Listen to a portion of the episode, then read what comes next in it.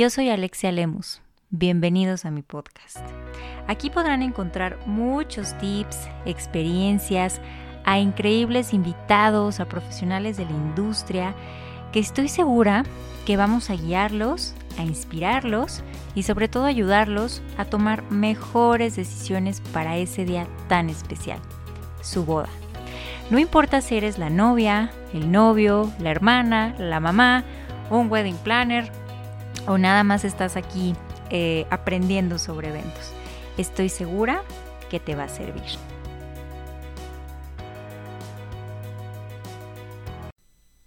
Hola, bienvenidos al Gran Día Podcast. Estoy muy emocionada de estar en este tercer episodio y si es la primera vez que me escuchas, yo te invito a que corras a suscribirte y a seguirme en todas mis redes sociales para que no te pierdas ningún tip y ningún consejo de utilidad para ese gran día. Y bueno, hoy les tengo un tema que es casi que inconcebible imaginarnos una boda sin damas, este ejército de mujeres que van a estar al pie del cañón para y con la novia.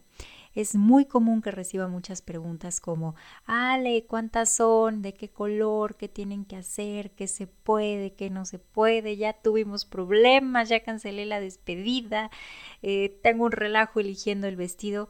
Es más común de lo que se imaginan y hoy he dedicado este espacio para resolver todas esas dudas y que les ayuden, ya sea que alguna amiga te haya invitado a ser dama y entiendas mejor tu función o que como novia estés buscando a esas mujeres especiales e importantes de tu vida para que estén contigo en el gran día. Y bueno, antes de entrar en materia, les quiero platicar un poquito más de dónde surge este término. ¿ok? La verdad es que es una, es una figura que ha existido desde hace muchísimo tiempo como apoyo a las novias. Hay información desde la antigua Roma donde cuando se celebraba una boda, pues habían 10 mujeres acompañando a la novia y 10 hombres acompañando al novio, que de manera curiosa iban vestidos iguales para que los espíritus se confundieran y no supieran cuál era el novio, cuál era la novia y por lo tanto, pues ahuyentaran como esta mala vibra, ¿no?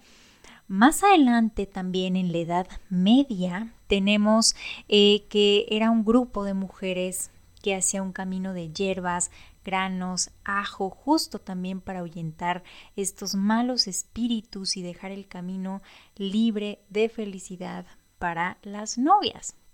El término fue cambiando y en la época victoriana eh, empieza a tomar más sentido la parte de, de la corte nupcial, ¿no? lo que hoy conocemos como el cortejo nupcial. Y se empieza a hacer un poquito más profesional, el término de, de, las damas, de estas mujeres que acompañaban a la novia desde su arreglo, desde las decisiones más importantes.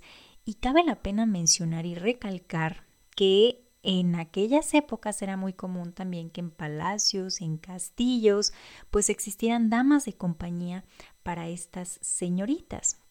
Así que de ahí también el nombre de damas que tenemos hoy y por las que conocemos hoy a este grupo de mujeres. Avanza el tiempo y en las culturas anglosajonas empezamos a ver también eh, el término de la niña de las flores, ¿ok? Con todo este origen de religiones protestantes, eh, en términos de celebraciones nupciales, se empieza también a, tomar más forma de, estas personas importantes. Y en aquel entonces las niñas menores a 12 años eran las niñas encargadas de arrojar pétalos antes de la novia, ¿ok?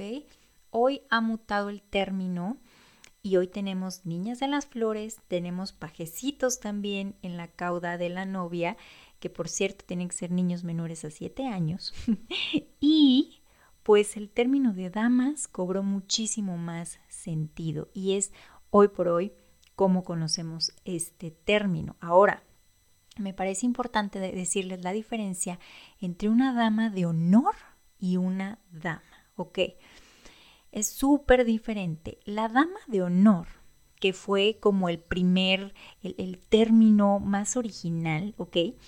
Se trata de esta mujer muy cercana a la novia, eh, puede ser su hermana, puede ser una amiga muy cercana, que se va a encargar de coordinar todo lo relacionado a las damas. Entonces, es la mujer encargada de coordinar la despedida de soltera, de coordinar a las demás damas en cuanto a la prueba de vestidos, la elección de color, el modelo y sobre todo en cuanto a las funciones que van a tener el día de la dama, el día, perdón, de la boda hacia la novia, ¿ok?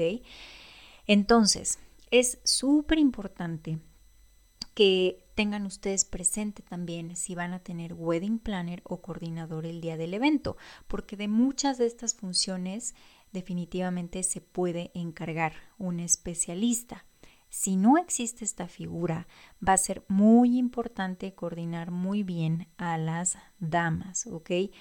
Entonces, ventajas de tener una dama de honor, híjole, muchísimas. De entrada se vuelve una intermediaria entre novia y damas puede evitar muchos conflictos y de preferencia pues que se trate de una persona organizada, eh, pacífica, que busque sumar y hacer como este momento muy especial para la novia. Ahora, como siempre les digo, en las bodas no hay absolutos y ustedes deciden. Se trata de un protocolo social, por lo tanto no hay nada establecido.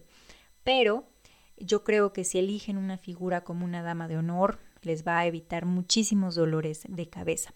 Existe otra figura dentro del grupo de damas muy importante también, que es la madrina de ramo. La madrina de ramo, si hablamos de una ceremonia católica, pues se trata de esta mujer que lleva el ramo que la novia va a ofrecer a la Virgen, ¿ok? Si no se tratara de ninguna ceremonia religiosa ni católica o de algún otro tipo, Ojo, las funciones siguen y esta mujer va a ser la encargada de sostener el ramo y de tenerlo disponible cuando la novia lo necesite, ¿ok?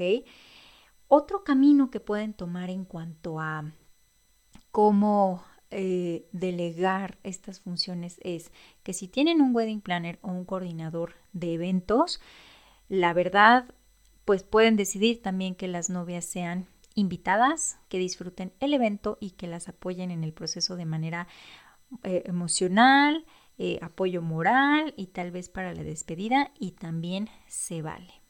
Ahora, entrando a temas más técnicos, ¿cómo se eligen, Ale? Pues la tradición dice que deben de ser solteras, pero no pasa nada si se trata de recién casadas o de mujeres casadas, cada novia lo decide. No hay tampoco ni un mínimo ni un, máximo de mujeres que pueden conformar tu grupo de damas.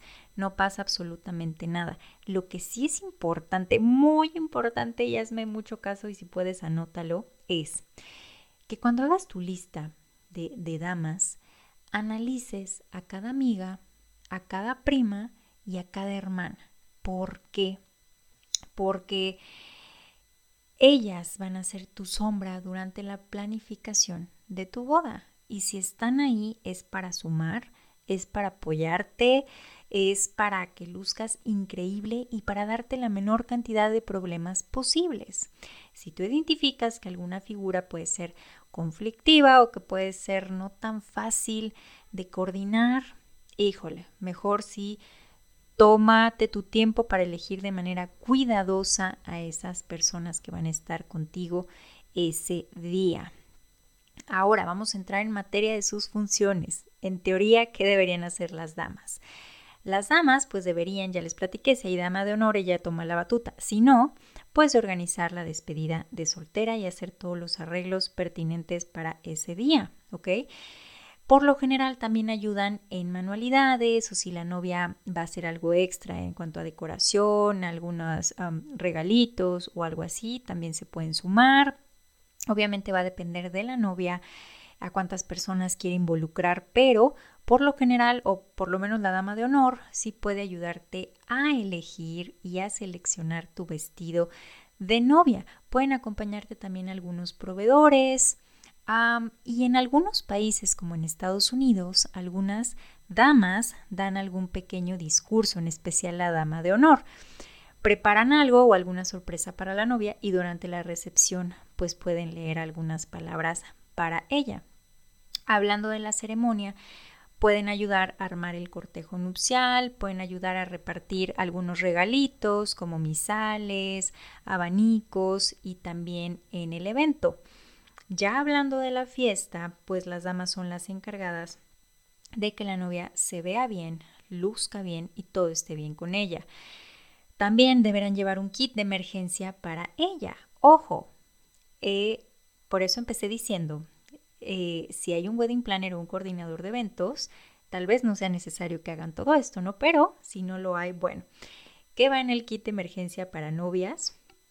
Pues otros zapatos, desodorante, maquillaje, un labial, pegamento de pestañas, un kit de costura, todo lo que ella pueda necesitar ese día, si es que no hay un wedding planner, pues las damas serán las encargadas de esto también. Ahora, si hay wedding planner, tampoco pasa nada en que hagas partícipe a tus damas en esto. Nada más tendrías que tener mucha comunicación entre wedding planner y damas también para que estén coordinados ese día. Un tema que es, híjole, yo creo que el que más olor de cabeza les da a las damas y a las novias es el look, ¿ok? Todo, todo el outfit para ese día. Entonces, mi pensamiento y mi sugerencia es que la novia elija el color, ¿ok? ¿Por qué? Porque hay todo un ejercicio detrás, ¿ok? Ella ya habrá elegido el estilo, la hora, ya se habrá hecho un ejercicio con su wedding planner para escoger este um, inspiration board y la paleta de colores. Pero lo que sí te sugiero es que en tu paleta de colores tengas colores secundarios, ¿ok? Eh, ya en su momento tendremos un episodio en especial de, de colorimetría en los eventos, pero si tu color, por ejemplo, hay colores muy difíciles, este, a lo mejor me toca mucho como con colores champaña o con colores que no a todo mundo le pueden quedar muy bien. Si tú tienes un color secundario o un color de acento, probablemente si tengas que hacer el ejercicio de pensar, bueno, que yo voy a elegir el color, pero pues que seas empática como novia y que pienses en un color que le quede mejor a todas. Ahora, obviamente, habrá alguna que no le guste, a la mayoría sí, y bueno, como damas tendrán que adaptarse y acatar lo que la novia diga. Pero si tienes más opciones en tu paleta de colores, considéralo, porque si las damas se ven mejor, pues tus fotos se ven mejor y todo luce mejor, ¿ok? Ahora, eh, si hubiera la figura de la dama de honor, pues ella sería la encargada de decir, oigan, está el color, este, un tip que le doy a las novias es, compra tú la tela, ¿no? Córtalo, literal, un pedazo a cada una que puede ser incluso parte del kit de cómo les digas que quieres que sean tus damas y que ellas se den a la tarea de en la ciudad en donde vivan o en la tienda más cercana o a sus posibilidades de encontrar lo más parecido. Eh, por lo general algunas damas eligen un corte de vestido. Mi sugerencia es que hoy las cosas son un poquito más relajadas, un poquito más informales y si tú puedes darles exactamente la tela y el color, pues no pasa nada si ellas escogen el corte que mejor les quede. O bien puedes elegir unos tres cortes y que escojan alguno para que se vean eh, un poquito más eh, homologadas, ¿no? Que haya un poquito más como de coordinación y de sintonía ese día. Ahora tendrán que ponerse de acuerdo también en cuanto a sus accesorios. Nos vamos a ir con accesorios en color oro, en color plata, en rose gold. Esos detalles cuentan y se van a notar en las fotos.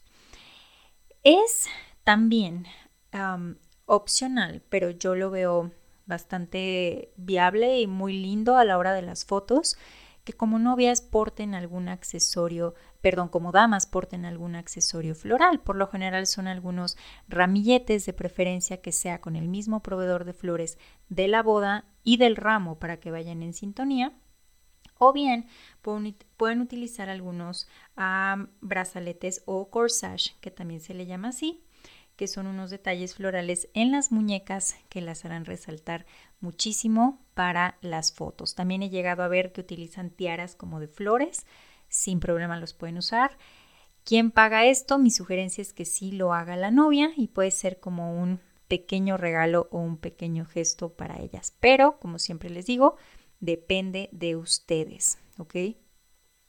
Y bueno, ahora que ya vimos los do's en los don'ts de, de las damas, lo más importante es que si te eligieron como dama, si alguna amiga, hermana, prima te consideró en su lista de damas, híjole, que lo tomes como un apapacho al alma y lo tomes con mucha responsabilidad, pero también con mucha actitud. Recuerda que un día tú puedes estar del otro lado y que tu actitud, tus propuestas y esta iniciativa pues va a sumar a ese gran día de la novia, ¿ok? Que seguramente es alguien muy importante y muy especial también para ti.